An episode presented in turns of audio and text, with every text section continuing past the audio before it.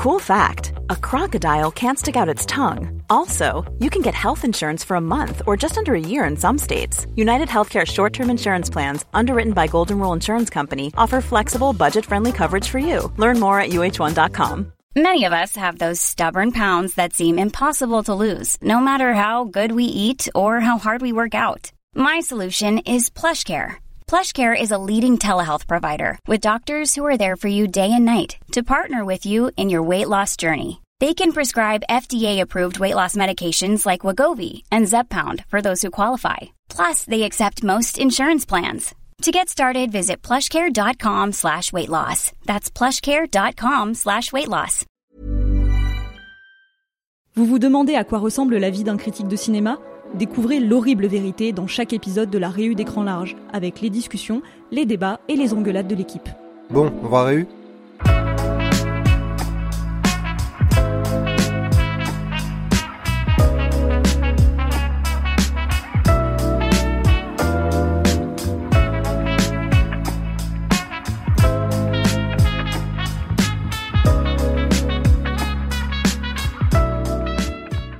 Alexandre, bonjour Geoffrey. Salut. Salut Et oui, pour cette seconde réunion autour de la question est-ce qu'il y a trop de films et trop de séries? On va se concentrer sur l'impact que cette interrogation a sur notre boulot en tant que rédaction à écran large. Donc bien sûr, il fallait que tu sois là, Geoffrey, en tant que rédac chef de la bande de nerds que nous sommes tous.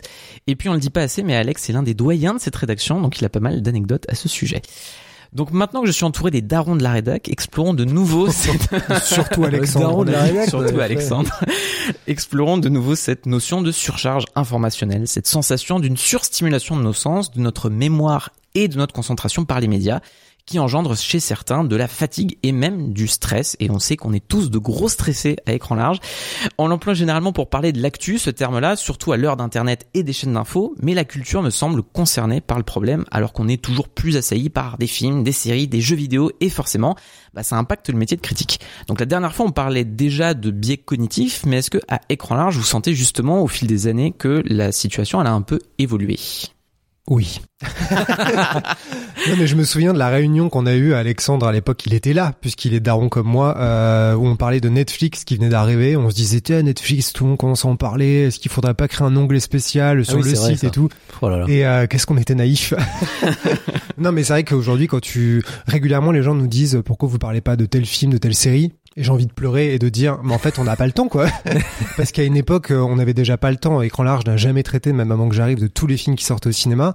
Maintenant il faudra parler de tous les films qui sortent au cinéma toujours mais aussi des films qui sortent en SVOD des films qui sortent en VOD des séries. En plus on peut parler jeux vidéo comics et tout ça. Donc en fait c'est infernal c'est pas possible. Quand tu comptes le temps qu'il faut pour regarder une série et en plus après pour réfléchir qu'il faut dormir un peu un moment donc oui les choses ont changé c'est de pire en pire et, euh, et je vais pas bien Parce que les gens parlent déjà quand même, se plaignaient déjà avant du fait qu'on est le pays euh, au monde où il y a le plus de sorties euh, hebdomadaires au cinéma. Donc il y a a priori euh, souvent quoi une dizaine de sorties sans compter les rétros ou des trucs comme ça. Et les films vraiment très obscurs. Donc effectivement on n'a pas le temps de tout traiter. Mais en plus, effectivement, maintenant, t'as euh, tout le reste, donc euh, les plateformes, la, la VOD qui effectivement représente déjà un marché à lui tout seul, et euh, par-dessus le, le streaming et, et plein d'autres choses. Donc, euh, est-ce que ça a changé euh, tout ça?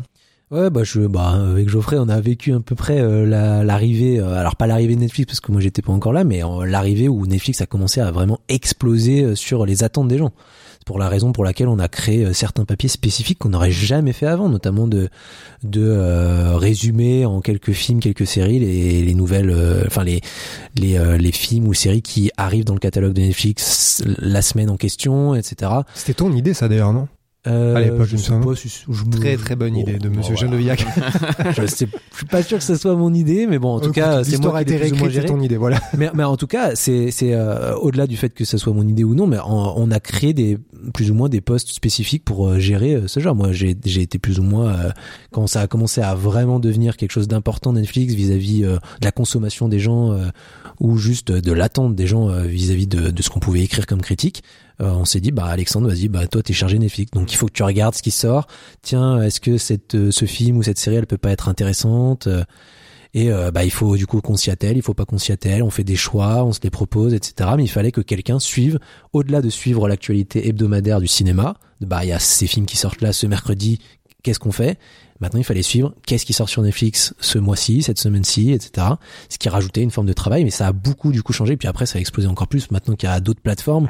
Parce que quand il y a eu Netflix, quand il y avait Netflix, bah, Amazon, ça existait déjà les plateformes de Netflix, mais en vérité, c'était pas. euh, Enfin, moi, je me souviens, même moi, quand je me suis pris le Amazon Premium, je savais même pas que j'avais Prime Vidéo à l'époque.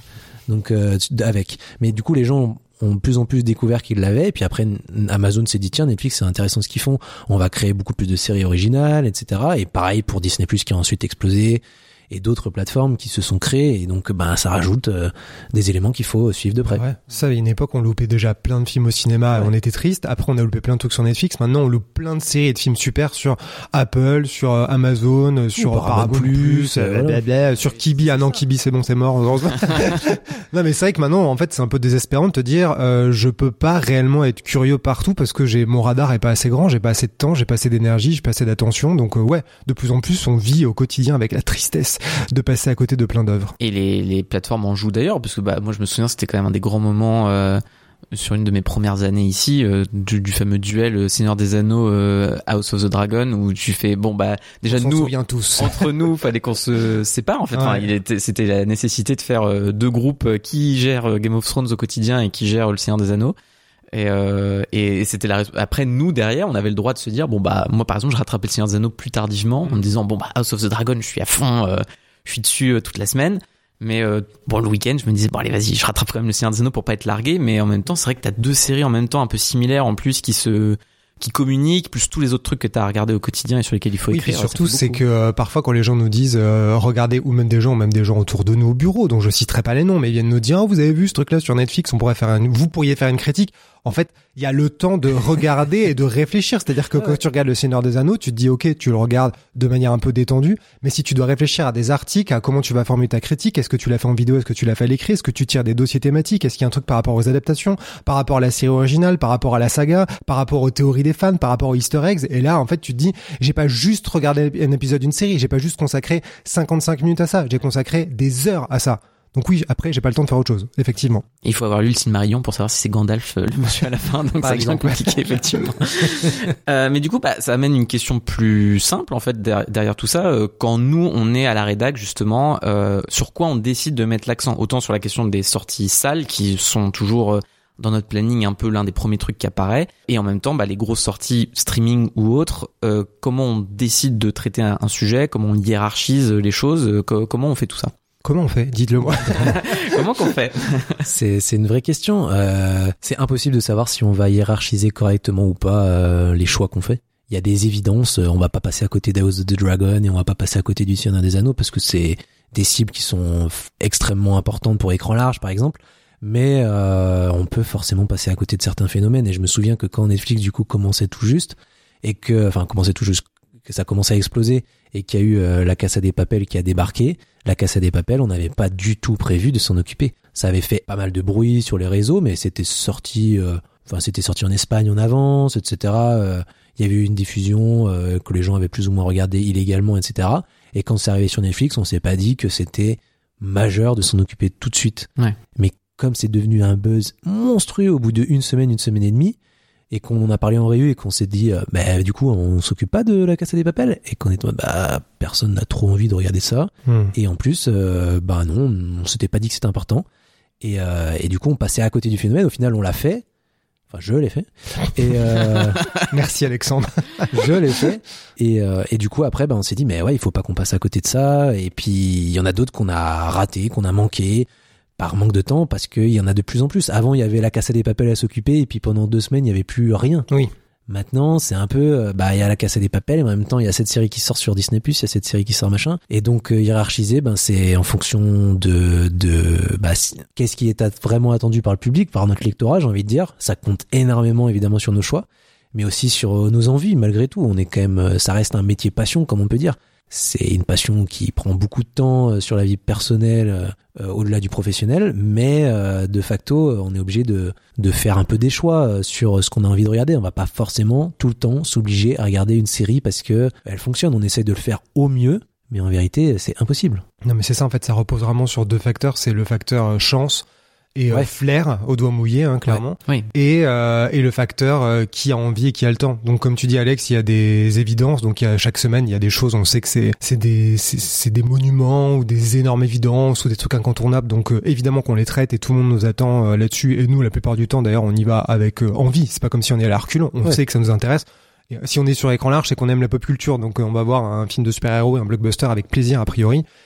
Et à côté de ça, bah malheureusement, je dis malheureusement parce que bah euh, malheureusement ça repose sur notre envie, notre temps perso. Donc euh, on va se dire ok, ça, en fait chaque semaine en réunion, on se dit ça, ça serait intéressant qu'on le fasse.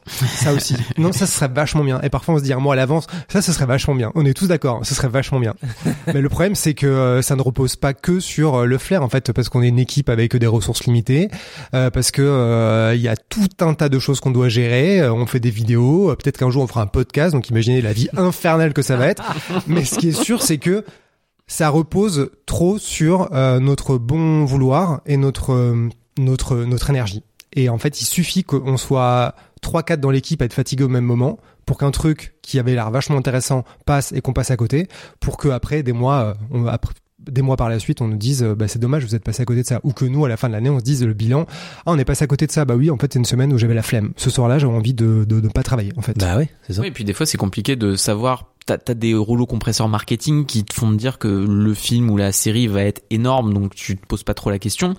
Mais par exemple avec Netflix, euh, t'as régulièrement, tu parlais de la Casa des Papels, mais euh, euh, je pense moi à Bridgerton où je me souviens j'étais en stage au moment où la saison 1 sortait et où bah il y avait pas eu trop de réactions parce que certes c'était Shonda Rhimes, il y avait une certaine attente parce que les bouquins avaient eu un certain succès, mais auprès d'une niche euh, à l'époque Mhm. de, de fans quand même.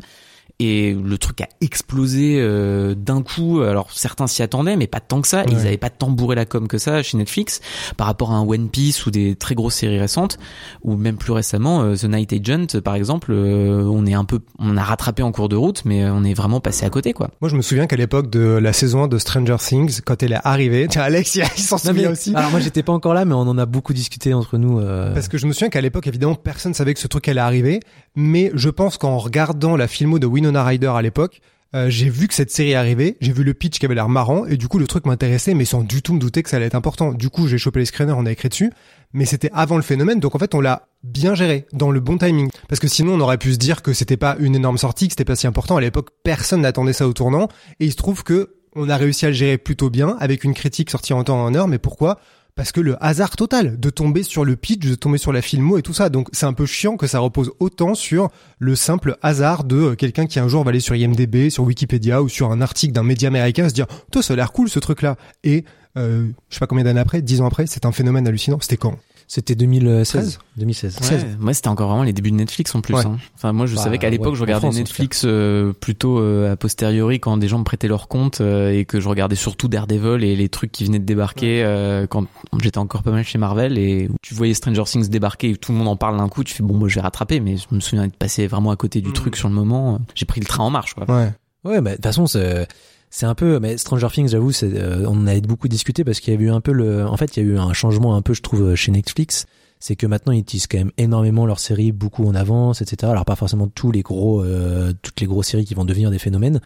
Euh, Squid Game, par exemple, moi, j'en avais jamais entendu parler avant que ça devienne un phénomène. hein. Donc, euh, J'essaie de me souvenir, mais je suis même pas sûr non plus. Je l'ai rattrapé tellement en retard en plus de trucs. un euh, phénomène euh, après la sortie. Hmm. à partir du moment où c'est sorti et c'est vraiment ça a explosé mais jamais on se serait dit il faut absolument oui, faire cette oui. série Pas jamais on se serait Mm. dit euh, ça va devenir la série la plus vue de tous les temps sur Netflix Mm. quoi et du coup maintenant qu'il y a beaucoup de promos enfin avant il y avait une promo c'était euh, un mois avant il commençait à donner enfin il y avait potentiellement des trucs qui arrivaient depuis plus longtemps depuis un an depuis etc mais un mois avant T'avais une bande annonce, mais tu ne savais pas si ce serait un phénomène. Maintenant, t'as des bandes annonces régulièrement, t'as beaucoup d'annonces simplement de casting, de de le fait qu'ils adaptent beaucoup de de de de- d'œuvres sont existantes, voilà, One Piece, œuvres qui sont déjà ouais. existantes exactement. Je pense pensais à qu'eux, ils One sont Piece. rentrés dans une logique de hiérarchie aussi. Ils savent qu'il y a des produits Ouais. sur lesquels ils vont vachement miser, qu'ils appellent des produits, des contenus. Et donc, ils font une énorme promo. Et c'est vrai que des, des semaines, des mois à l'avance, comme des blockbusters, en fait. T'as toutes les annonces maintenant qui sont Oui. timées avec euh, des grosses équipes euh, de production, quelqu'un euh, qui est connu au casting, euh, au ré- Dwayne Johnson Ryan Reynolds. Ouais, non, mais ça, tous ces trucs-là, maintenant, tu sais qu'ils arrivent parce que t'as autant d'informations sur le casting et sur les budgets et sur les salaires mirobolants que, en fait, sur ce que ça va raconter. Globalement, il y a moins d'informations sur ce que ça a raconté vu les pitchs de merde, mais euh, c'est pour ça aussi peut-être. Est-ce que du coup, ça implique pas aussi un- une problématique nous dans notre boulot, qui est que à chercher cette hiérarchie-là, est-ce que euh, tout le monde finit pas par faire un peu la même chose et à être contraint à une sorte de, de moule euh, où on est un peu dépendant aussi de finalement des, des chiffres et donc de ce qui marche et donc de, de la loi de Google et compagnie. Donc, est-ce que finalement on n'est pas tous à un peu traiter les mêmes trucs euh, Bah, ce qui est sûr, c'est que comme on se disait, euh, à chaque semaine, chaque réunion, chaque jour, chaque seconde, on se dit euh, quels sont les trucs importants qu'on doit pas louper. On l'a toujours fait, mais en fait, la seule différence qui est euh, mineure, c'est que maintenant, il y a de plus en plus de trucs incontournables. En fait, en théorie, quand tu regardes le planning de l'année, tu te dis, bah, sauf certains mois un peu mous, le mois de janvier est un petit peu tranquille côté cinéma, donc on se dit qu'on va respirer. En fait, c'est pas le cas, mais on se dit que parfois il y a des périodes un petit peu normales, creuses. Mais sinon, quand tu regardes sur toute l'année, euh, que tu la mets à plat, il y a tout le temps plein d'événements. Donc en fait, si déjà on traite dignement les événements, ça nous pompe déjà tellement de temps qu'il y a de moins en moins de temps pour se dire, ok, je respire, qu'est-ce qui m'intéresse? Qu'est-ce qui serait vraiment stimulant? Et Ouais. c'est pour ça qu'on en est là. Ouais, non, mais c'est vrai. On est, et je sais pas s'il y a une forme de moule, mais de facto, il y a une forme de moule. Quand tu vois euh, bah, ce que la plupart des médias traitent, ça reste euh, les gros événements. Et nous aussi, on est obligé de passer sur les gros événements. Quand on passe longtemps sur les gros événements, on nous reproche de passer trop longtemps sur les gros événements, mais en même temps, bah, c'est un gros événement, donc on est obligé de le traiter de manière euh, importante. Et quand on traite pas des gros événements, bah, on nous dit bah qu'est-ce que vous faites? Ouais. bah donc de facto euh, on est on est, enfin, on est c'est un- il faut trouver un équilibre certes mais on peut pas donner plus d'importance à un petit film qu'à un gros film. Enfin c'est c'est pas une question de petit film ou de gros film je pense mais c'est difficile de, de on peut pas euh, mettre autant de temps sur un film qui va être euh, bah, on est dépendant tout simplement de, du nombre de clics ou de, de, de ce genre de choses. Et euh, on prenait je sais plus quand est-ce qu'on parlait de ça mais on peut pas parler autant euh, même si on le voulait d'un film comme euh, je sais pas le règne animal ou euh, Avengers Endgame. Ça n'a aucun sens. Avengers Endgame je peux faire 15 papiers euh, par semaine. Il y aura toujours des trucs à dire. Alors que le règne animal qu'à cette période-là, euh, à partir du moment où le film était sorti, les Américains ne communiquaient plus que là-dessus. Enfin, personne, de toute façon, aucun aucun distributeur ne voulait parler de son film pendant qu'il y avait le Ouais. raz de marée en fait. Oui, Donc euh, mais- tu n'avais que ça à te mettre sous la dent à ce moment-là. mais, mais au-delà de, au-delà de ça, en fait, c'est que surtout, même si les Américains en parlent ou n'en parlent pas, c'est que euh, notre lectorat attendait des informations sur ce film et que ça soit n'importe quelle information. Alors que si on leur fait cinq informations sur les films, même s'ils les aiment bien, genre le règne animal, on nous a reproché de pas en parler assez, mais qu'est-ce que je vais dire sur le règne animal? C'est, je vais, je vais parler de quoi de, Du film? Je vais faire euh, quoi Des news sur là, euh, tu vois, le tu parles de casting? la promo de. En fait, il y a, Il y a pas cinq bandes annonces, il y a pas voilà, beaucoup d'annonces de casting. En fait, on nous donne peu pas- de matière pour faire la promo. Donc, on- ce qu'on peut faire, de- c'est à la sortie. On peut parler du film et on pourrait Mais faire c'est ça. 15 articles sur le film lui-même. Mais c'est vrai que c'est un autre timing. Là, on parle du timing avant la sortie. Comment tu couvres la promo, comment tu couvres le marketing, comment tu suscites l'attente, la curiosité et comment tu analyses euh, l'actualité à venir, quoi? Et surtout, mais même si on faisait 15 papiers sur le règne animal post-sortie, c'est Ce serait probablement très décevant niveau ce serait chiffres. très décevant, exactement, parce que les gens ne veulent pas, contrairement à ce qu'ils nous disent, lire 15 papiers sur le règne animal. En fait, Ce le truc qui est, qui est un peu compliqué, c'est que en théorie, le bon équilibre d'un site comme Écran Large, c'est que euh, on va dire 50-50. 50%, du temps, on va le passer à traiter les événements qui sont euh, majeurs et incontournables. Et grâce à ça, grâce à ce succès, grâce à ce socle, on peut parler de tout un tas d'autres choses. Ça, c'est la théorie. Sauf qu'en fait, la part qui est maintenant euh, consacrée aux événements, elle est de plus en plus énorme. Donc en fait, il faut aussi qu'on hiérarchise les événements parce qu'on peut pas tous les traiter. Donc des gens doivent faire un travail, une réflexion avec, on sait des erreurs, il y a des trucs à côté desquels on passe.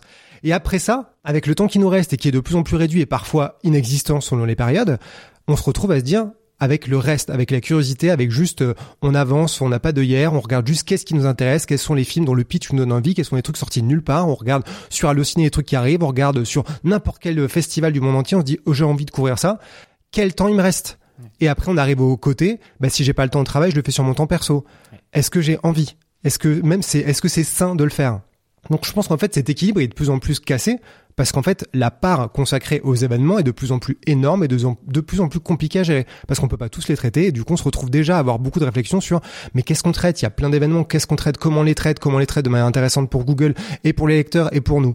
Et ben c'est là qu'en fait l'équilibre est de plus en plus difficile. Oui, parce que les mauvaises langues directes, a priori, le rôle premier de la critique, c'est celui-là, c'est de conseiller ce que d'autres ne voient peut-être pas, c'est plus d'aller justement chercher, euh, d'aller repérer des petits films et de dire, en fait, ça, c'est intéressant, allez le voir. Et j'ai l'impression effectivement que même nous, des fois dans notre énergie, c'est un peu cassé parce qu'on aurait envie de dire tiens, j'aimerais consacrer, euh, j'aimerais prendre d'ailleurs plus de temps pour écrire ce texte sur ce film qui me plaît beaucoup.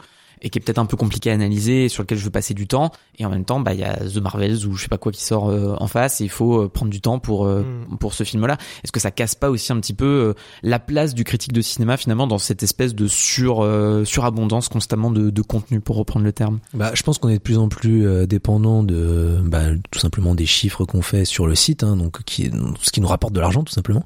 Et ce qui nous rapporte de l'argent, bah, ce sont les gros événements, donc on est obligé d'y consacrer une grande partie.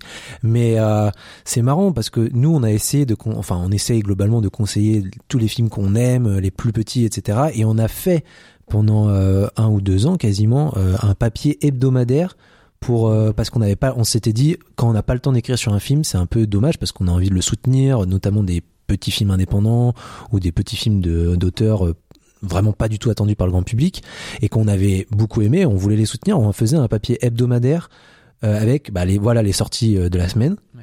Et ben comme ça on peut écrire un petit peu sur le film montrer qu'on l'aime et du coup les gens s'ils le lisent ils peuvent euh, bah, on les conseille tout simplement d'aller le voir parce que c'est vraiment intéressant et qu'on l'a beaucoup aimé qu'on veut supporter mais ce papier, il ne marchait pas une seule seconde. Les gens s'en battaient les couilles, en fait. Donc, c'est, terrifiant parce que nous, on a envie de les soutenir, ces petits films, de, de conseiller des choses euh, qui vont passer dans euh, moins d'une centaine de salles et que les gens vont pas forcément privilégier dans leur sortie cinéma parce que, ben, il n'y a pas eu de promo. Donc, en fait, tout simplement, les gens ne connaissent pas l'identité du film et que euh, bah en plus euh, il faut euh, pour le découvrir potentiellement pour notamment pour les personnes qui habitent pas à Paris bah, faire des kilomètres pour aller voir dans un certain cinéma etc et ça peut être chiant mais si on leur donne envie pourquoi pas aller euh, les conseiller. Et nous on le fait on essaye de le faire notamment quand on va à Cannes en, en regardant pas mal de films etc c'est ça que j'ai envie de faire. Moi j'ai pas du tout envie de conseiller d'aller voir le dernier Marvel. Les gens s'ils iront de toute façon sans que je leur conseille ou pas. Donc euh, que je leur dise que c'est bien ou que c'est de la merde euh, ils iront. Donc euh, c'est tellement des gros films attendus Parole que daron. non mais non mais non mais c'est vrai tu vois. Et donc c'est c'est ça qui est frustrant parce que il y a des films qu'on a vraiment envie de supporter mais bah notre dépendance au à ce que nous ce que ça va nous générer comme argent malheureusement bah pour pouvoir écrire sur des petits films bah il faut qu'on gagne notre vie hein, sinon bah il y a plus de site hein, donc bah de facto on est obligé de faire des, des sacrifices. Et en même temps euh, quand on le fait ben finalement bah ça n'intéresse pas totalement Pas les gens pas toujours, en toujours, tout cas. parfois il y a des bonnes surprises évidemment mais c'est plus rare que que que que réel que réel quoi. Et pour sortir d'écran large, euh, enfin de l'économie euh, d'écran large en elle-même, je trouve qu'en tant que critique, en général, tu vois, en, en oubliant le- les conditions de notre site en tant que tel, moi, il y a face à toute cette marée de films et de séries qui débarquent euh, toutes les semaines, moi j'ai aussi ce sentiment-là de comment tu conseilles certaines œuvres et comment surtout tu perçois euh, l'émergence notamment d'auteurs en fait. Moi c'est un peu un des trucs qui me perturbe le plus, c'est que je me dis il y avait quand même peut-être c'est peut-être mon côté vieux con et d'une période que j'ai moi-même pas connue, mais d'une période où bah quand les cahiers voulaient défendre un auteur émergent, qu'il l'avait repéré et qu'il défendait de film en film, c'était possible de le faire en fait, tu vois, parce qu'il y avait pas non plus 10 000 autres trucs à côté. Là, quand tu veux repérer de nationalités très diverses, des auteurs qui débarquent, ou des fois t'as une bonne surprise à Cannes sur un premier film, t'as vu tel truc qui émerge, ou justement tu reçois un carton en disant ah tiens c'est le deuxième film de tel réel que j'ai beaucoup aimé, euh, enfin j'avais beaucoup aimé son premier, j'ai envie de soutenir, mais en même temps j'ai l'impression que c'est tellement compliqué de percevoir euh, quel va être un auteur intéressant à suivre. Moi, je cite souvent cet exemple-là parce que c'est ma plus grande déception, je pense, de ces dernières années, mais c'était Destin Daniel Cretton, dont j'adore le premier film euh, States of Grace. Et je me disais, oh là, lui, j'ai trop envie de voir ce qu'il va faire sur la suite. Et puis ces jeunes acteurs, là, il y a Brie Larson, tout ça, je les connais pas, ça, ils, ont, ils vont avoir une carrière de fou. Alors, sûr. Forward, dix ans après. Dix ans après. Bon, bah, le mec fait Shang-Chi et tu fais, bon, bah, merde. J'ai pas misé lui qui sur a fait le château de verre aussi entre temps que Alors, Larson, Château de Verre qui était pas vraiment terrible. pas bien. Mais tu vois, le Château de Verre, typiquement, j'étais le premier Ouais. dans la salle euh, au 9h des Halles le jour de sa sortie parce que je me dis je veux voir le film. Premier Bon, je suis déçu. sorti en avec premier déçu là, j'étais et on n'était pas beaucoup dans la salle hein, donc on se doutait que ça allait pas être génial. En même temps, c'est aussi notre rôle, tu vois, un peu de miser justement sur euh, des chevaux entre guillemets. Mmh. Et il y en a eu parce que je pense que tu vois en 2022, moi pour moi qui a été une année exceptionnelle, on a eu Saïd Roustaé avec Leila et ses frères et on avait déjà beaucoup aimé la loi de Téhéran. Moi, je sais qu'il y a Rodrigo Sorogoyen avec euh, Asbestas, mais tous ces films d'avant, moi déjà je les surkiffais et donc typiquement Asbestas, on a reçu le carton, je me suis inscrit direct, j'ai fait je dois voir ce film. Mais je trouve que c'est de plus en plus compliqué. Tu vois, bah, typiquement, Sorogoyen, avant ça, avait fait une série qui, en France, était sortie sur Canal, Antidisturbios, qui est incroyable d'ailleurs. Mais justement, tu vois, ces, gens-là ont parfois des choix de carrière et des opportunités qui sont tellement éclatées dans tous les sens que c'est compliqué après de recréer une dynamique déjà de leur filmographie, de créer une cohérence et toi après d'arriver à tout regarder et de d'arriver à retrouver un, équilibre en fait. Attends, j'ai envie de dire plein de trucs parce que là plusieurs fois je me suis arrêté pendant que vous parliez, je me suis dit il faut que je prenne des notes. Le premier truc c'est que déjà je pense que euh, pour moi, il n'y a pas que euh, il a pas que le rôle de recommandation et de faire découvrir des trucs en tant que critique. Je trouve qu'une grosse part de notre job, c'est aussi d'analyser décrypter l'actualité qui est incontournable. Et moi, je prends un vrai plaisir à me dire, ok, ce truc-là, tout le monde en parle. Est-ce que j'ai aimé Est-ce que j'ai pas aimé? Qu'est-ce que je trouve d'intéressant là-dedans?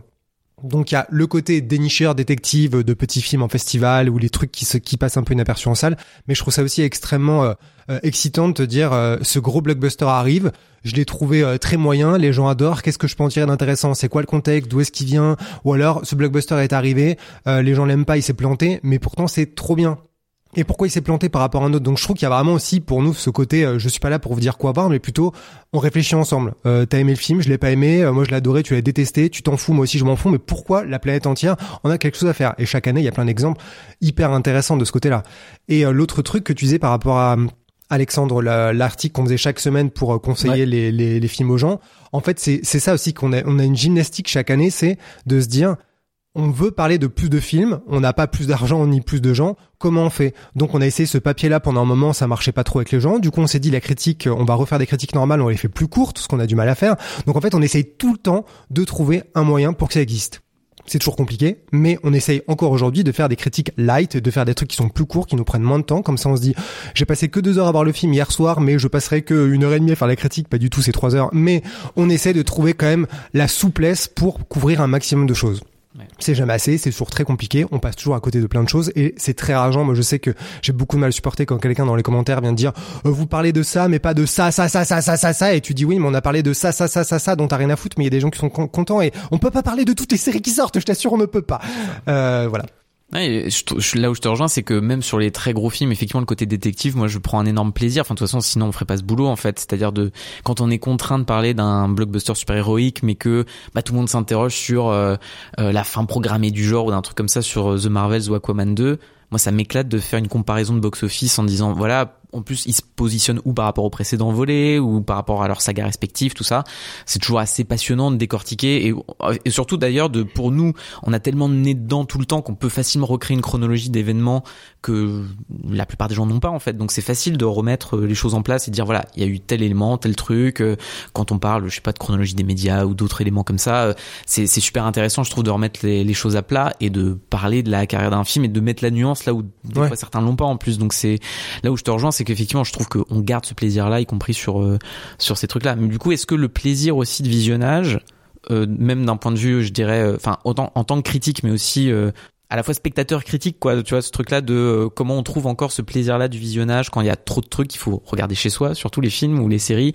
Est-ce qu'on l'a encore ou plus trop? Ou est-ce qu'il y a une fatigue justement qui est cette fameuse surcharge informationnelle? Est-ce qu'il y a une fatigue quelque part? Moi j'ai envie de dire que euh, nous sommes des êtres humains comme les autres et que parfois oui, parfois non quoi. Il y a des moments où ça va, où j'ai le temps, où j'ai l'espace dans ma tête et des moments où euh, où j'ai la flemme, mais de la même manière que des fois j'ai la flemme de voir des gens, de jouer un jeu, de lire un livre et puis en fait après ça reprend. Donc pour moi c'est c'est cyclique. Hein. Il y a des moments, il suffit qu'il y ait un film qui me qui me qui me rebooste et qui me redonne envie de voir des d'autres films. Ou je revois un classique que j'aime et je me dis bordel, j'ai envie de trouver le prochain truc comme ça. Souviens-toi, Geoffrey, il y a trois ans, t'es tombé sur ce film, t'as adoré. Vas-y, c'est quoi celui de cette année, quoi? Mais ouais, c'est par à coup, quoi. Il y a des moments euh, la flemme et des moments ça revient. Ouais, je suis un peu d'accord avec toi. Moi, ça m'a, c'est plus des, d'ailleurs, c'est une forme encore de cycle, etc.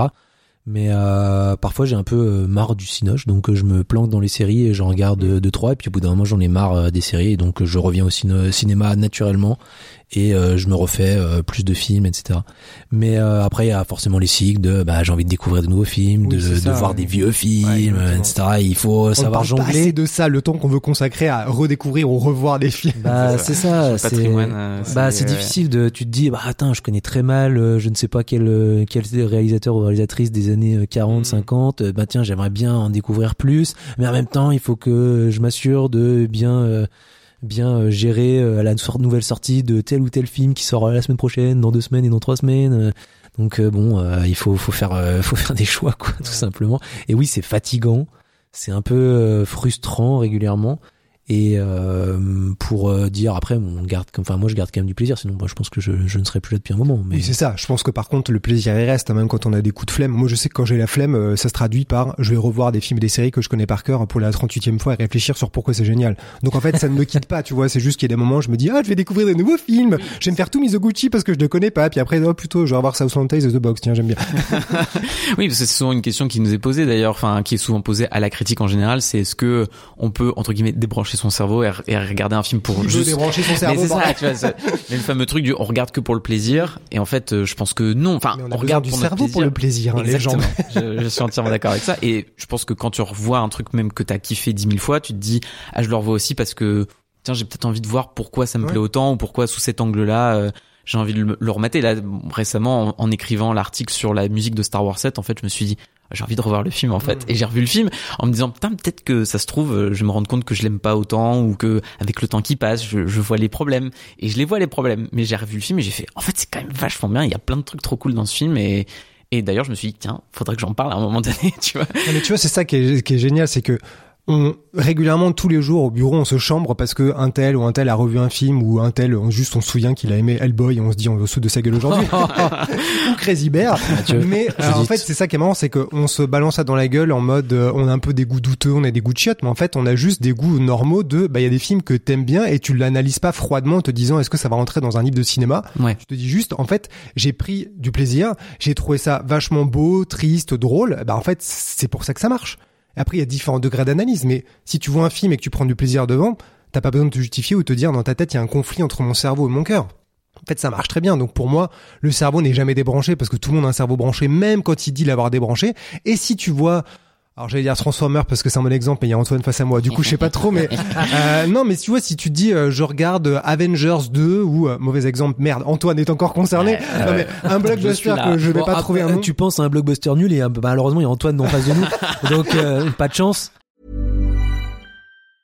When you're ready to pop the question, the last thing you want to do is second guess the ring. At Bluenile.com, you can design a one-of-a-kind ring with the ease and convenience of shopping online. Choose your diamond and setting. When you find the one, you'll get it delivered right to your door. Go to Bluenile.com and use promo code LISTEN to get $50 off your purchase of $500 or more. That's code LISTEN at Bluenile.com for $50 off your purchase. Bluenile.com code LISTEN. Burrow's furniture is built for the way you live. From ensuring easy assembly and disassembly to honoring highly requested new colors for their award-winning seating, they always have their customers in mind. Their modular seating is made out of durable materials to last and grow with you. And with Burrow, you always get fast, free shipping. Get up to 60% off during Burrow's Memorial Day sale at burrow.com slash ACAST. That's burrow.com slash ACAST. burrow.com slash ACAST. Non mais tu vois un blockbuster qui est du pur divertissement calibré pour du divertissement, ce qui ne veut pas du tout dire que c'est con que ça ne raconte rien, mais disons un truc qui est considéré comme juste du divertissement. Si tu le vois et que tu t'amuses et que pendant deux heures tu vois pas le temps passer, que tu trouves ça hyper excitant et stimulant, eh ben en fait ton cerveau a marché. Il t'a dit que ça marchait sur toi, tout simplement. Et la personne à côté qui arrive en te disant oui mais c'est de la merde, c'est mal mis en scène, mal écrit, c'est pas qu'il est plus intelligent, qu'il a plus réfléchi, c'est juste que ça n'a pas marché sur lui. Donc en fait il s'en fout, donc il passe à côté. Voilà, next. Donc c'est pour ça que le côté tu actives ou débranches ton cerveau devant certains films, en fait déjà ne le faites pas, c'est dangereux pour la santé et pour l'avenir de l'humanité, de la civilisation, je pense. Mais aussi euh, non, en fait quand tu aimes un film, si un film te fait chialer ta race, c'est que ton cerveau était branché. c'est ça exactement Et t'as pas forcément besoin de faire une critique de 8000 signes sur écran large et d'avoir passé trois jours dessus pour te dire en fait j'aime vraiment le film. Non, t'as chialé, c'est qu'il y a un truc qui marche. Donc déjà questionne-toi là-dessus. pourquoi Paddington 2 est un chef-d'œuvre en, euh, en, euh, un vidéo essai de 4 heures par pitié? Ça sera un de mes, Tout pro- ça sur écran un large, mais- prochains projets sur écran large Euh, mais du coup, pour revenir aussi sur un truc un peu plus large, parce qu'on parlait aussi de, du rapport à l'information plus généralement sur les films, sur les la communication de chacun. euh, euh, face à cette surabondance qu'il y a, moi, il y a aussi ce truc-là de est-ce que finalement, il n'y a pas aussi, c'est mo- moins qu'il y ait trop de films et trop de séries, qu'il y a peut-être trop d'infos autour de ces mêmes films et de ces mêmes séries. Euh, et pour ça, euh, comme on parle vraiment de cette idée de la surcharge informationnelle, qui est un concept qui est plutôt utilisé pour parler des entreprises, du, du domaine professionnel, notamment pour faire des rues comme euh, comme celle-là d'ailleurs, hein, pour canaliser et hiérarchiser les informations. Ce qui est marrant, c'est que si on en parle vraiment de manière très récente avec les chaînes d'infos, avec euh, les réseaux sociaux et des trucs comme ça, euh, bah, en fait, Edgar Morin en parlait dès les années 80 et lui il parlait d'un terme que j'aime beaucoup qui est de nuage informationnel. Et donc pour le citer, il disait il est étonnant que l'on puisse déplorer une surabondance d'informations et pourtant l'excès étouffe l'information quand nous sommes soumis au déferlement ininterrompu d'événements sur lesquels on ne peut méditer parce qu'ils sont aussitôt chassés par d'autres événements. Ainsi, au lieu de voir, de percevoir les contours, les arêtes de ce qu'apportent les phénomènes, nous sommes comme aveuglés par un nuage informationnel. Est-ce que du coup, pour nous, en tant que critique, ça apporte aussi un autre problème? Parce que évidemment, il y a des mouvements de cinéma, on en parle souvent, euh, et parfois c'est dur de les définir à l'instant T où ils arrivent, c'est souvent a posteriori, mais est-ce que du coup c'est plus difficile maintenant face à à la salle, au streaming, euh, à plein d'auteurs qui émergent dans tous les coins? Est-ce que c'est compliqué de percevoir des tendances dans le milieu qu'est le nôtre Mais déjà, avant que tu, avant que de répondre à ça, je me disais en t'écoutant citer Monsieur Morin, je me disais qu'on avait un temps privilégié euh, comme critique, c'est que le temps qu'on consacre à la critique est un temps justement où on se force à réfléchir intensément sur un film.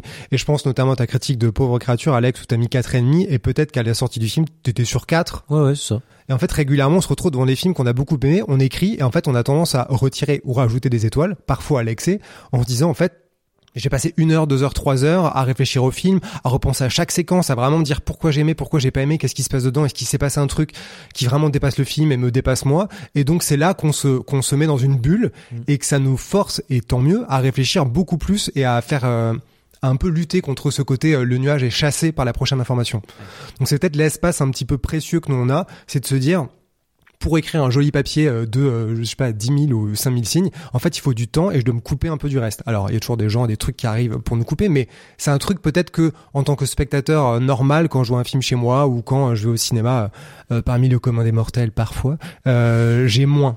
Qui, disons que je suis moins dans le cadre du travail, donc peut-être que c'est un muscle qu'on peut activer parce qu'on l'a au travail, mais c'est peut-être c'est ça auquel ça m'a fait penser quand tu parlais. Je me dis bah quand même il y a ce truc un peu privilégié qu'on a, c'est de se dire euh, il y a un moment on réfléchit quoi, on a que ça faire. d'accord, c'est aussi pour ça que je l'ai prise cette euh, citation parce que moi elle m'évoque aussi ce pourquoi j'aime euh, la critique et pourquoi j'y suis venu parce que même ado euh, j'écrivais bon des trucs pourris euh, euh, On attend l'adresse de ton Skype. Ouais, non, faut pas, faut pas que ça, faut pas que ça sorte ça.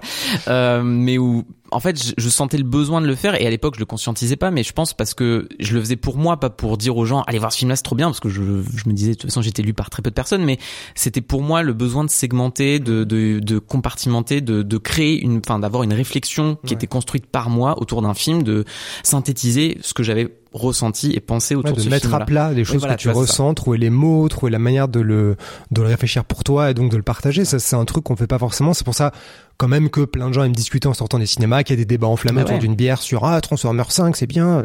Bah oui.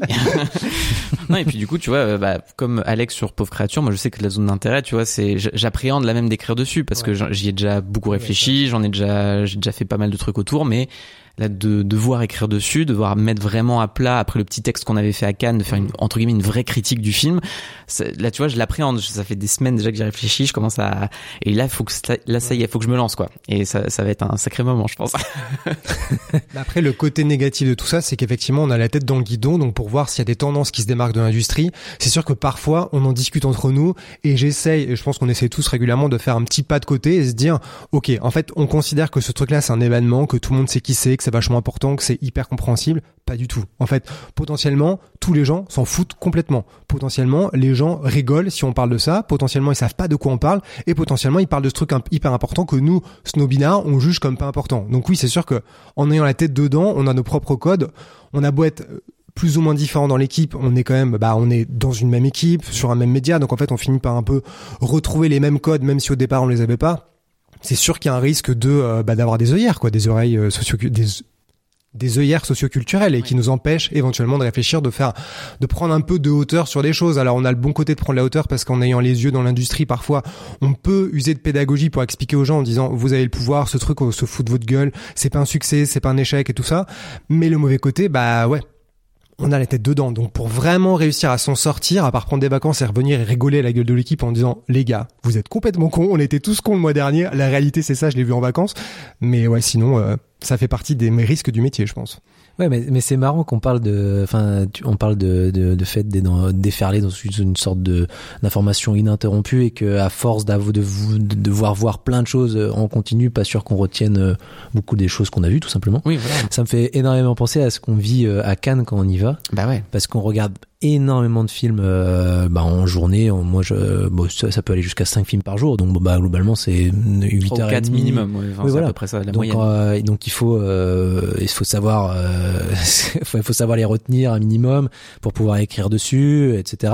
Mais ça, ça me fait penser un peu à ce qu'on fait pour essayer de sortir et prendre de la hauteur. Parfois, on en est absolument incapable à Cannes parce qu'on est dans la frénésie, L'énergie du ouais, truc, c'est ça, bah la frénésie canoise. Et du coup, euh, souvent, parfois, on vous envoie des messages en mode euh, ce film, j'aimerais bien écrire dessus, mais est-ce que vous en avez entendu parler quoi? Est-ce Mm. que ça en parle depuis vous qui n'êtes pas à Paris, euh, qui vous n'êtes pas à Cannes et qui êtes à Paris? Est-ce que, bah, je me souviens quand j'avais écrit sur euh, euh, France de Bruno Dumont. J'ai hésité à, à écrire dessus parce que bah, j'avais pas trop aimé le film, donc c'était pas forcément euh, très intéressant de potentiellement le détruire. Mais vous m'avez dit, bah en vrai, euh, ça parle un peu quoi de, de ça, donc bah let's go, ok, bah on va écrire dessus. Colonie sur Mars, tu sais, et sur Terre, que se passe-t-il? Non mais c'est c'est vrai que comme ça, ça fait un peu euh, bizarre, mais c'est vrai que quand t'es à Cannes, Ouais. vraiment, je, je, on, t'as- tu ne vois rien par Cannes en fait. Bah, tu ne sais pas ce qui se passe autour. Le nombre de bandes annonces qui tombent parfois et tu te dis bah ah, j'avais pas vu qu'il y avait la nouvelle bande annonce de euh, Star Wars euh, machin et qui s'est sortie pendant que j'étais à Cannes parce qu'en fait à Alors Cannes bureau, les gens Ah, la bande sont- annonce est là mais, non, mais c'est exactement ça, tu vois. Et euh, c'est pour ça, euh, je me souviens quand j'étais à Venise aussi, il y avait eu la bande-annonce de je sais plus quel film qui était sorti, mais il y avait aussi surtout eu la bande-annonce d'un petit film qui passait à Venise. Et moi j'étais en mode, bah, trop bien, la bande-annonce du nouveau film qui arrive à Venise dans pas longtemps. Et vous, vous étiez en mode, bah non, mais surtout, il y a cette, il y a le gros blockbuster, machin, etc. Parce que, bah, c'est celui-là qui prenait euh, la hype, mais pendant que t'étais à, à- dans le festival, tout le monde s'en fout. Et, euh, mais c'est, oui, il faut, je pense que euh, c'est difficile de démarquer des tendances encore plus du coup quand on est euh, au-delà des festivals en effet quand on est euh, ici parce que nous on est euh, bah, c'est ce qu'on disait mais en fait on démarque des tendances en discutant avec les gens qui ne sont pas dans notre cercle de de critique ou euh, du- tout simplement notre cercle écran large Euh, quand je parle enfin quand je vois que ma chérie parfois elle regarde des séries je lui dis mais pourquoi tu regardes cette série? Bah c'est un peu le nouveau truc en ce moment machin Mais je me dis, mais- c'est de la merde. mais- tu regardes pas David Fincher avec moi. c'est possible que je lui ai déjà dit ça. Mais, mais non, mais surtout, euh, je me dis ah mais en fait, euh, je pensais pas que c'était un aussi gros phénomène quoi. Donc euh, peut-être qu'il faudrait qu'on s'y intéresse. Et puis ça nous arrive en fonction aussi entre nous. Euh, avec les, enfin, parce qu'on est dans une boîte avec beaucoup plus de, enfin, on n'est pas que écran large. Il y a quoi, des gens euh, normaux, oui, dans voilà, il y a l'entreprise. des, il y a des gens qui, qui ont des vies perso Mm. et euh, et, euh, et parfois ils nous parlent de séries et on mais euh, pourquoi euh, pourquoi cette série? Mais en fait c'est le, le phénomène un peu du moment dont tout le monde plus ou moins parle mais pas parce que forcément c'est bien juste tout le monde la regarde quoi. Ouais. donc ce serait peut-être intéressant qu'on s'y intéresse souvent échappe d'ailleurs aux plateformes, notamment Netflix, où des fois il y a des, bah, un Squid Game, ils ont beau évidemment espérer que le truc Oui. cartonne, ils peuvent pas supposer à quel point ça va les dépasser. Et on le voit d'ailleurs aujourd'hui, la surcharge informationnelle liée au cinéma, elle émerge aussi avec les nouveaux formats. Je pense notamment à TikTok, qui amène régulièrement euh, des, des explosions sur des films comme bah, récemment Le Consentement ou des trucs comme ça, où en fait ça dépasse tellement euh, le distributeur. Enfin, c'est pas une technique de com en fait. tu Alors vois. attention, euh, plot twist, j'ai parlé à une pote attachée de presse qui m'a parlé d'une agence de com qui a géré ce buzz sur TikTok. Ah waouh. excellent Apparemment, on nous ment. Mais ça n'est pas du tout spontané. oui mais après que ça arrive à ce level là parce que ça a fait quand même Ouais, Peut-être peux qu'ils ont allumé la mèche, quoi. ça Mais fait euh, exploser euh, moi, je pensais que c'était les spontanément des gens, tu vois. Je me disais, c'est trop marrant. En fait, c'est mis spontanément des Bah, gens, Peut-être que quelqu'un d'une agence de com a créé le mouvement qui ensuite s'est fait plus ou moins Peut-être qu'ils font comme euh, Mais, les, euh, euh, les RP de jeux vidéo sur Twitch ou euh, en top euh, tendance Twitch, euh, tu payes des gens pour euh, jouer à un jeu, pour que ça lance un truc et après éventuellement ça prend et les gens jouent gratos. Donc peut-être qu'ils ont payé des influenceurs, influenceuses pour euh, pour le consentement. Je ne sais pas. En tout cas, je vous le dis entre nous dans, ce, dans le, cadre de Dans- cette dans réunion intime, ce truc est arrivé et quand elle m'a dit ça, je me fais hmm, intéressant. Ah, mais c'est vrai que ça a été un vrai phénomène en vrai euh, pour que les parce que d'habitude on voit des films stagner, euh, enfin pas perdre trop de fréquentation, Oui, mais que là ça augmente à plus de ouais. plus de 30% Hyper voire intéressant. 50%. un, un média qui est pas forcément lié à au cinéma ou à la critique de cinéma ou du moins une forme euh, liée à la critique et que soudainement bah il y a un nouveau langage qui émerge aussi de là en fait. Et là pour le coup bah faut même admettre qu'on est actuellement plus ou moins largué. Je pense que tout le monde dans le milieu est un peu largué. Ça mérite d'ailleurs qu'on s'y intéresse. Nous peut-être hein. non mais c'est marrant parce que beaucoup en parlent tu vois mais sans trop comprendre et en disant justement il va falloir y réfléchir. Mais il va falloir y réfléchir peut-être vite tant qu'on y que- réfléchit ce sera déjà passé à autre chose donc. mais est-ce que du coup c'est pas aussi d'ailleurs un autre problème? Parce que nous euh, avoir, avoir le nez dans le guidon, euh, la tête dans le guidon pardon, euh, tout le temps, euh, il y a quand même, moi j'ai l'impression aussi de la part notamment des très gros, enfin des événements, des phénomènes comme on en parlait, un surplus d'infos, de communication, euh, justement par rapport aux petits films qui ont eux pas l'opportunité trop de prendre de l'espace. euh, quand on a un Marvel ou un autre film comme ça et où on a trois bandes annonces on a euh, des euh, déclarations en permanence euh, Empire qui sort une couve ou des trucs comme ça. Est-ce que d'ailleurs à force il y a encore de la place aussi? Moi j'ai l'impression pour de la est-ce qu'il y a encore de la place pour la surprise? Moi c'est peut-être le truc qui me je pense pose un peu problème ça dépend du créneau sur lequel on parle parce qu'il y a le côté actu si je parle pour écran large et comment on aborde l'actu qui est un peu la manière classique de l'aborder c'est qu'il y a la partie actu la partie réflexion critique. La partie actu c'est 99% de blockbusters et de de passe-plat euh, des euh, studios où on fait ah nana il parle beaucoup et les studios disent bah arrêtez d'en parler et le public dit pareil. En fait bah oui ben on aimerait mais c'est compliqué. Et puis c'est quand même intéressant. Nous on saute nous-mêmes sur les bandes annonces parce que ça nous intéresse. Il y a plein de trucs qui nous intéressent sincèrement. Ah, il y a des trucs après où on se dit bon là vraiment il y a rien qui est dit. On fait les news et parfois on le regrette et parfois les gens s'en foutent et parfois les gens gueulent. On dit bah celle d'hier était tout aussi pourrie. Pourquoi ça vous a pas énervé donc il y a un truc un petit peu magique qui nous échappe. Mais à côté de ça les surprises c'est plutôt du côté critique et dossier où là on revient à l'équilibre. Est-ce qu'on a suffisamment d'espace? Et ça repose sur des coups de chance des coups de envie. Quelqu'un qui en festival voit un film quelqu'un qui suit un auteur cette actrice putain elle fait un film le pitch a l'air trop cool. Malheureusement, cette part est réduite. Mais sur la partie actu, je pense qu'il y a peu de place pour la surprise, voire très très peu. Et sur la partie critique, bah, on se bat pour qu'il y ait toujours une part de surprise. Oui. Et des fois, on est, on a cette belle surprise. Enfin, je pense justement à des, bah, tu parlais du règne animal, mais en l'occurrence, le règne animal, dès qu'on en a parlé à Cannes, euh, ça avait vraiment bien marché. Et, euh, et je me souviens que la critique dans la foulée euh, avait plutôt bien pris Ouais. aussi. Donc, euh, Mais exceptionnel d'un film euh, comme ça qui fait un million d'entrées en France. Voilà, ça n'arrive pas tous les ans. Donc euh, à la hauteur de ce succès populaire, les trucs qu'on a fait dessus ont bien marché. Et les gens étaient intéressés par le film, effectivement. Mais moi, je me souviens que euh, il y a des années, je- à chaque quand, quand on parle de petits films comme ça, surprises, sur lesquels on tombe un peu par hasard, j'ai toujours deux exemples. C'est The Strange Ones qui est sorti en 2018 et euh, Knives and Skin qui est sorti en 2010 neuf juste après. Et je me souviens qu'à chaque fois les trucs sortaient nulle part et j'ai dû tomber dessus euh, comme parfois je le fais. Tu regardes sur l'agenda euh, d'Allociné ou ailleurs tu regardes tous les trucs qui arrivent dans les trois prochains mois en te disant Oh, vas-y je m'excite j'aurai du temps pour tous les voir. Et en tombant sur le pitch et en voyant que sortait nulle part euh, la bande annonce les images je me suis dit ça a l'air vraiment bien. Des trucs un peu de genre, des films indés, des premiers ou deuxièmes films, un truc qui m'intrigue. J'ai adoré les deux films et j'étais trop content qu'on soit partenaire de Strange Ones à l'époque. Mais le hasard total, ou le destin peut-être, mais toujours est-il que j'avais pas prévu de les voir. Je suis allé en projection en me disant why not? Et j'ai adoré. Mais ça, en fait, est-ce que si euh, on avait euh, trois fois plus de temps, on aurait trois fois plus de surprises? Est-ce que ça reste pas un peu précieux parce que c'est un peu rare et que ça, il y a un facteur un peu chance, un peu coup de cœur, c'est le bon moment dans notre vie, le bon moment dans la vie du site? Voilà, ça fait un peu partie de la magie. Mais c'est sûr que je pense qu'il faut pas abandonner ça. Il faut toujours garder dans, dans un coin de nos têtes qu'on est là pour décortiquer l'actualité, mais aussi pour dénicher les trucs comme ça. Et c'est là que c'est intéressant qu'on soit six complémentaires dans l'équipe. Et en plus, on a, comme tu le dis d'ailleurs, euh, cette complémentarité joue aussi sur la différence de goût qu'on a tous. Et moi, c'est aussi ça qui m'intéresse, c'est que on en parlait quand on a fait euh, les réus, notamment du top et flop de fin d'année, euh, où on a vraiment tous sorti notre top 15, qui était pour beaucoup assez varié. Et pour autant, ça n'a pas été si compliqué d'avoir un top euh, 10 euh, global de la rédac avec quand même des grosses tendances qui se démarquaient. Et euh, même si on a quelques films assez rares dans le lot, je pense notamment à Mad God, euh, bah globalement on avait Oppenheimer, on avait Anatomie d'une chute, on avait euh, of the Flower Moon, on avait euh, euh, je sais plus, euh, j'ai dit Oppenheimer, Spider-Man Across the Spider-Verse euh, évidemment. Donc enfin on avait quand même des films qui au final d'ailleurs se sont retrouvés un peu dans les tops de tout le monde plus ou moins et ça m'amène un peu à cette question là, est-ce que finalement il y a encore euh, il y a une diversité telle aujourd'hui de films et de séries? Et pourtant c'est vrai que quand on regarde les médias à la fin de l'année tout le monde est plus ou moins à citer euh, les mêmes films en fait. Ouais, je sais pas si c'est le problème de euh, les critiques regardent tous les mêmes films, parlent des mêmes films, encensent les mêmes films, en effet boule de neige, du coup euh, quelqu'un met je verrai toujours vos visages, du coup il est dans les tops de tout le monde, donc en fait c'est plus du tout une surprise. Ou si c'est qu'au fond tu peux résumer une année de cinéma avec une trentaine de films qui sont vraiment marquants. Je sais pas lequel est le plus triste d'ailleurs dans, dans les deux, hein, mais je sais pas lequel est vrai, je sais pas lequel est triste. mais... J'aurais tendance à dire, j'aurais tendance à trouver un équilibre là-dedans, c'est que oui, peut-être qu'il y a un manque de surprise et si tu enlèves peut-être euh, allez, le top des cahiers et de quelques autres médias euh, qui ont vraiment des films euh, beaucoup plus particuliers. Euh, en même temps, je me dis, la, la critique a aussi pour moi ce rôle-là de faire un peu pas pilier parce que d'un côté tu pourras toujours remettre en cause tu vois d'ailleurs certains s'en amusent de dire ah bah à telle époque les gens avaient pas compris Star Wars ou Retour vers le futur ou des trucs comme ça tu vois c'est toujours le truc simple à ressortir de la critique c'était planté ça arrive mais ça crée une tendance quand même. À l'époque, les gens ont pensé ça tel film en fait, et à l'époque, bah, c'est ça qui a permis à tel film de marcher ou pas. Et je me dis, c'est aussi quand même un peu notre rôle de d'accompagner une forme de tendance qui d'ailleurs peut être contre parfois l'avis du public qui a fait cartonner un film que, que la critique n'a pas trop aimé ou à l'inverse d'accompagner un, un, succès qui est devenu populaire soudainement euh.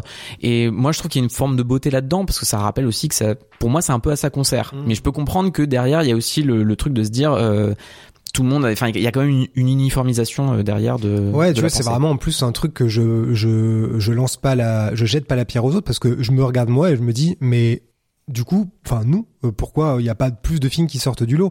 Parce que si tu comptes le nombre de sorties par semaine plus ce qu'on voit en SVOD, ça fait énormément. J'ose même pas compter combien ça fait sur l'année. Alors encore une fois, on ne voit pas tout, donc il y a aussi ça qui rentre en ligne de compte. Mais même quand j'ai commencé à regarder en me disant, ok, je suis nul, on est au mois d'octobre, qu'est-ce que j'ai raté de bien cette année? Du coup, tu regardes un peu à droite à gauche avec que les films qui sont sortis en France évidemment, et euh, bah finalement, il n'y a pas 50 films sur ma liste que j'ai pas le temps d'attraper. Il y en a plusieurs, mais c'est pas comme si je me disais, j'étais à la moitié de la montagne, je fais avec. Et je sais pas si c'est euh, normal en fait. Là, avant, je me suis dit, bah, peut-être qu'on fait n'importe quoi, peut-être que tout le monde, encore une fois, a des œillères et qu'on réfléchit pas assez hors de nous-mêmes. Mais je me suis posé la question sincèrement de, bah, comment on peut faire pour changer ça? Est-ce qu'il faut, faut pas le changer de manière artificielle? Mais est-ce que c'est normal en fait, ou est-ce que c'est inquiétant? Mais je sais pas, je sais pas. Est-ce que c'est normal ou est-ce que c'est inquiétant? Je sais pas. Mais euh, moi, je suis un peu comme toi quand je me suis fait les rattrapages pour les films que j'avais pas eu le temps de voir euh, durant l'année pour euh, potentiellement les mettre dans mon top. Tu veux dire quand t'as commencé en, quand t'as commencé en mars, c'est ça?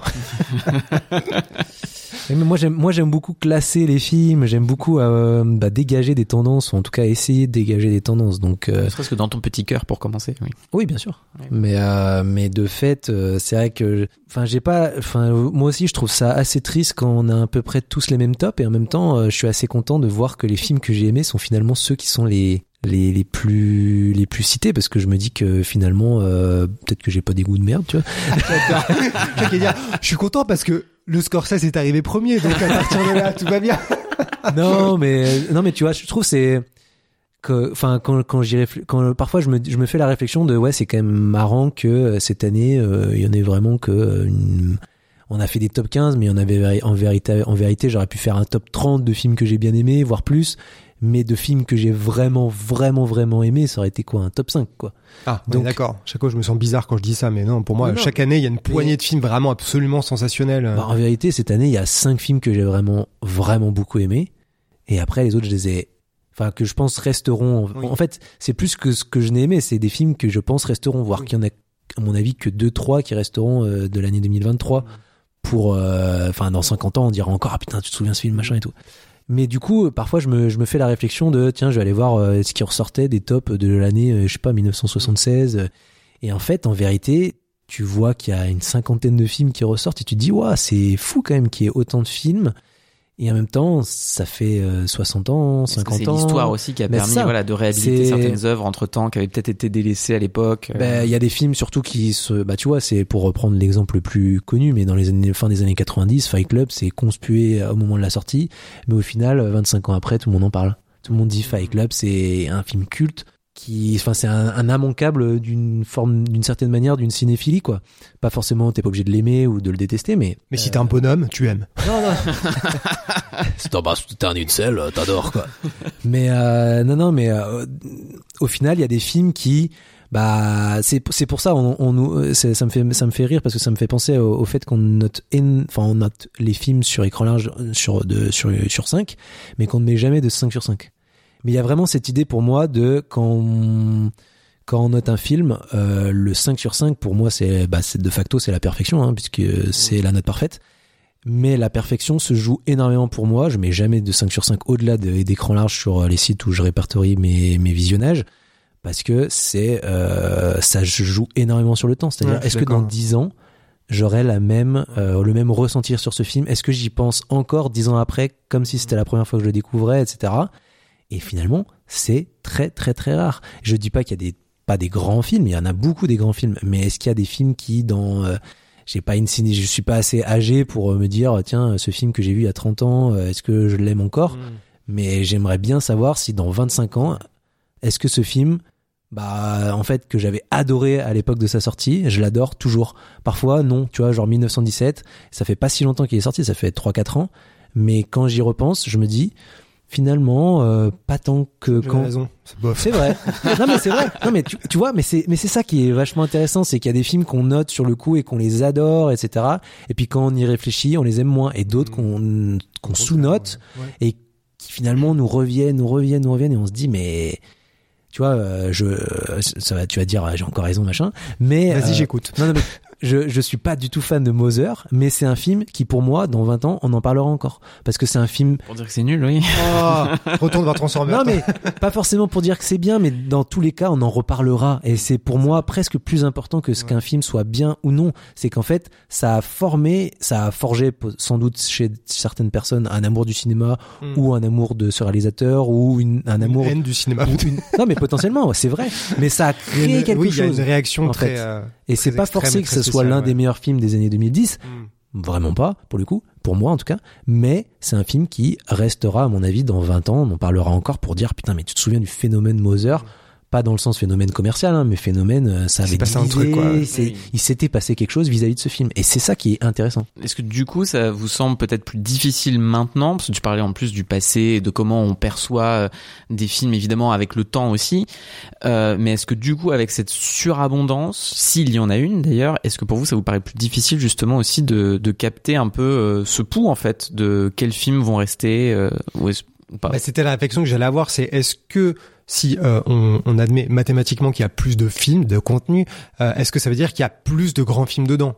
Ou pas Bah, en c'est fait ça, ouais. Parce que c'est pas parce qu'il y a de plus en plus de films. Est-ce qu'ils sont tous faits par des canaux qui visent potentiellement cette postérité euh, cinéphile? Est-ce qu'il y a juste du remplissage sur plein de trucs? Et encore une fois, on blâme pas des catalogues, euh, des marques ou des euh, ou des studios. C'est juste est-ce que cet appel d'air qui a été créé fait qu'il y a plus de chances d'avoir des grands films? Alors j'ai pas la réponse parce que je sais que par exemple euh, un des films qui m'a le plus marqué il y a deux ans, c'était Causeway avec Jennifer Lawrence que tu m'as conseillé Alexandre et que j'ai tellement aimé qu'encore aujourd'hui j'y repense alors que c'est un petit film Apple Ouais, ouais. euh, qui est passé plus ou moins inaperçu. Peut-être qu'elle elle a été récompensée ou nommée. Non, c'est lui, non, pas, je crois qu'il a été nommé dans des catégories. euh, Euh, ouais, lui, il avait été il a un euh, petit peu attiré l'attention, mais ce film qui est un petit film entre guillemets euh, m'a beaucoup marqué. Alors pourtant tu dis bah sur un catalogue de Apple, est-ce qu'ils avaient vraiment vocation à faire un film? Est-ce que c'était pas du remplissage pour euh, productrice Jennifer Lawrence et tout ça? Donc j'ai pas la réponse pour dire que c'est oui ou non, mais effectivement je suis pas sûr qu'il y ait proportionnellement plus de grands films parce qu'il y a beaucoup plus de trucs qui sortent chaque semaine ou chaque mois en SVOD au cinéma. Franchement, personnellement, je pense pas qu'il y ait plus. Enfin, la quantité ne fait pas plus de qualité, à mon avis. Plus de quantité ne fait pas forcément plus de qualité.